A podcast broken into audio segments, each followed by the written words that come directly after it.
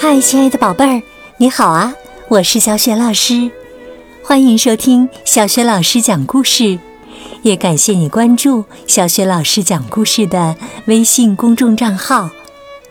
今天呢，小雪老师给你带来的绘本故事名字叫《上学路上》，选自皮卡西暖暖心绘本系列。在学宝优选小程序当中，就可以找到这套绘本故事书。好了，故事开始了。上学路上，我得去上学了。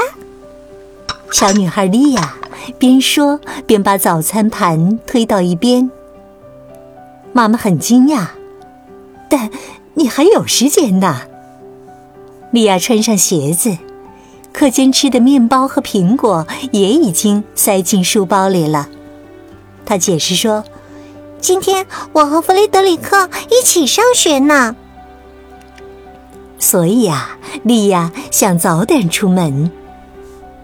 她背上书包，取下挂钩上的球带。直到前不久，还是妈妈每天早上送她上学。但是现在，莉亚对路线非常熟悉，她可以独自上学了。妈妈问她说：“你还记得走人行道的哪一边吗？”“我知道的。”“那你跟妈妈说说是哪一边？”“走靠近房子的那边，不是靠近马路的那边。”弗雷德里克已经在花园大门前等着莉亚了。莉亚远远的就认出了他。除了一年级，没有其他年级背这么明亮的绿色书包了。莉亚向弗雷德里克挥了挥手打招呼。他身后响起串车铃声：“早上好啊！”骑车的人在他身后打着招呼：“别被我吓一跳。”他心情愉快地从莉亚身边骑过，没事。莉亚说：“我看到了这个标志，因为他知道这个交通标志的含义。这是一条自行车和行人共享的道路。”走了一会儿，弗雷德里克和莉亚来到斑马线前，实际上就是人行横道线。路边竖着一块方形蓝色的交通标志牌，提示行人在此处安全的过马路。但莉亚发现，人行横道看上去更像斑马身上的条纹，叫斑马线更好记。莉亚看到弗雷德里克伸出手臂，他也学着这样做。这时啊。来往的汽车减速并停了下来。弗雷德里克注意到开车的女司机对着他们点头。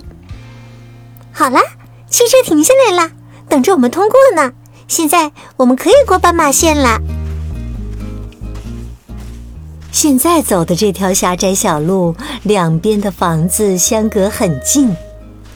突然，一边的栅栏后面响起了狗叫声。莉亚吓坏了，好在弗雷德里克并不害怕，他拉起莉亚的手，一起从那只狂吠不止的狗身边跑过去。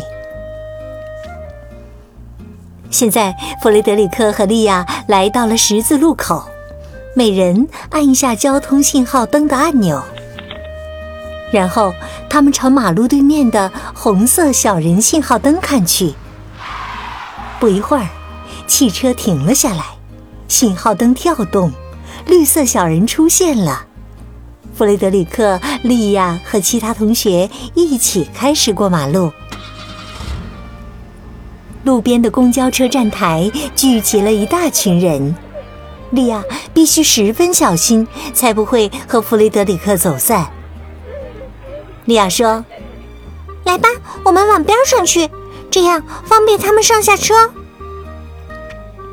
过了一会儿，公交车开走了，人行道再次空了出来。现在他们再过一条街就能到学校了。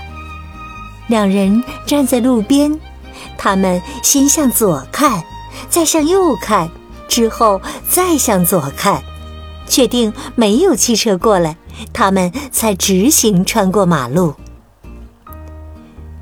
弗雷德里克和利亚走进教室，弗雷德里克问：“我们今天中午一起回家好吗？”利亚大声说道：“当然，明天早上你来我家，我们再一起走。”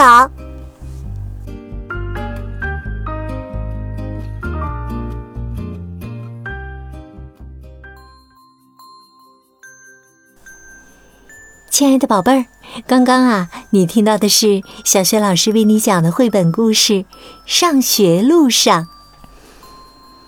听了这个故事啊，小学老师真的想为故事当中的两位小主人公点个大大的赞呢，因为呀，他们既勇敢又细心，既有礼貌又遵守规则。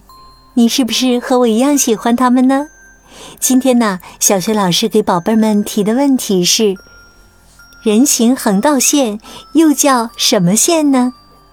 如果你知道答案，别忘了通过“小学老师讲故事”微信公众号写留言告诉我哟。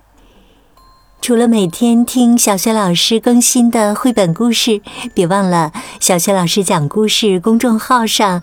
还有小学语文课文朗读叫醒节目，通过叫醒节目还可以预约生日祝福呢。宝宝宝妈别忘了提前一周私信小助手，就可以预约啦。喜欢小学老师的故事，别忘了多多分享哟。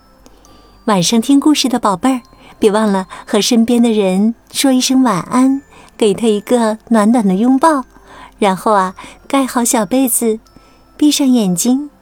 放松身体，祝你今晚做个美梦。明天的小学老师讲故事当中，我们再见喽，晚安。